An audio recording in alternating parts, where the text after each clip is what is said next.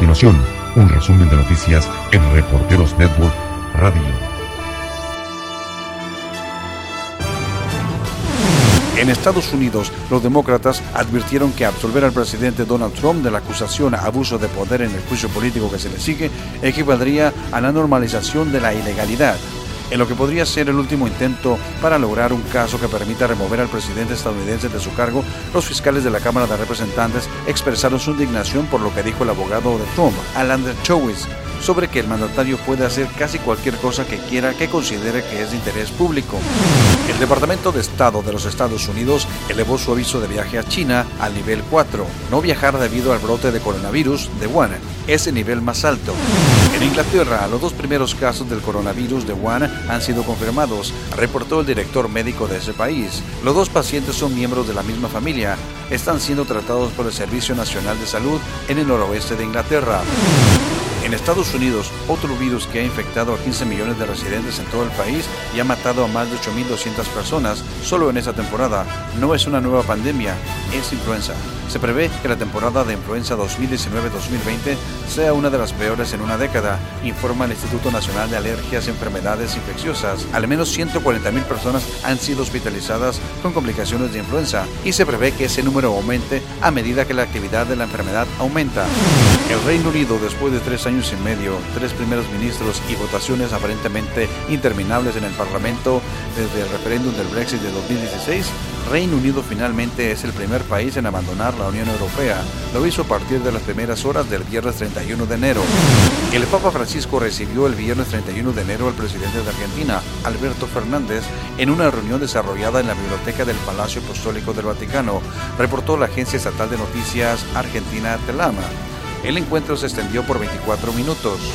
El presidente de Bolivia, Evo Morales, no puede aspirar a la presidencia de ese país porque la ley se lo impide, pero sí a un escaño de la Asamblea Plurinacional. Para formalizar su inscripción, les concedió un poder a sus abogados para que, en representación suya, puedan iniciar el trámite de postulación ante el Tribunal Supremo Electoral. El primer ministro de Israel, Benjamin Netanyahu, visitó el jueves 30 de enero Moscú, donde se reunió con el presidente Vladimir Putin.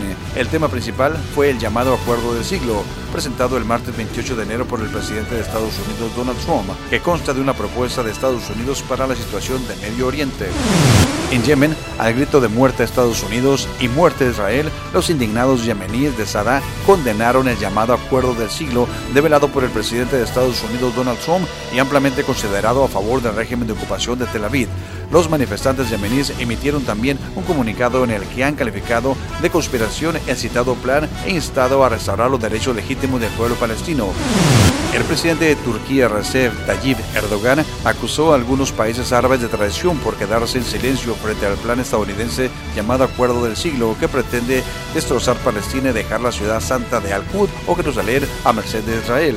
El presidente turco había considerado que el plan para presentar a Jerusalén como la capital indivisible de la ocupación israelí era absolutamente inaceptable. Turquía no reconoce ni acepta este plan que destroza Palestina y se apodera de Jerusalén, dijo el presidente Erdogan.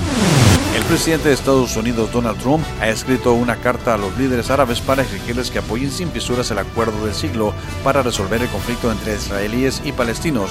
La carta, según revela el canal 12 de televisión hebrea, insta a los líderes árabes a que se manifiesten contra las protestas de los palestinos.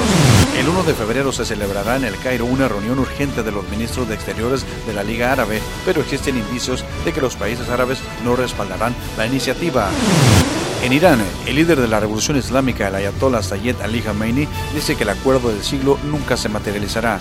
También recordó al presidente de Estados Unidos, Donald Trump, que el tema de Palestina nunca será olvidado y todos los musulmanes no permitirán que su plan pro-israelí logre sus objetivos.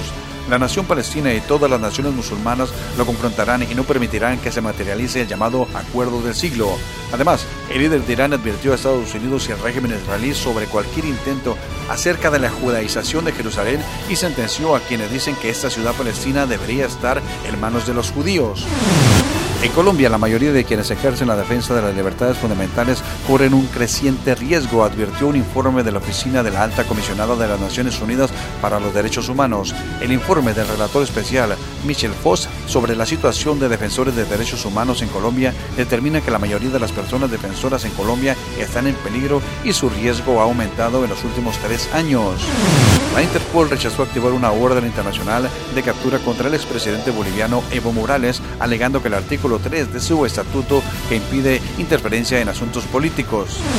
En Colombia, el presidente Iván Duque rechazó la propuesta del mandatario venezolano Nicolás Maduro de restablecer las relaciones consulares entre los dos países, asegurando que hay pocas garantías en la nación vecina para ese servicio. En Estados Unidos, el Departamento de Estado elevó a 64 la cifra de militares estadounidenses que sufrieron lesiones cerebrales durante un ataque de misiles lanzado por Irán contra dos bases estadounidenses en Irak. El espectáculo de medio tiempo del Super Bowl 54 promete más canciones que nunca, alegría, bailes, decenas de bailarines en el escenario y tributo a Kobe Bryant. Así lo dieron a conocer Jennifer López y Shakira durante la conferencia de prensa que ofrecieron en Miami, donde dieron un adelanto de lo que tienen planeado ofrecer durante su presentación el próximo domingo 2 de febrero, cuando se enfrenten en la final de la NFL los San Francisco 49ers y los Kansas City Chiefs. Soy el reportero Jaime Alfonso y la invito para que continúe en sintonía de Reporteros Network Radio. En breve, más información. Esto fue un resumen de noticias en Reporteros Network Radio.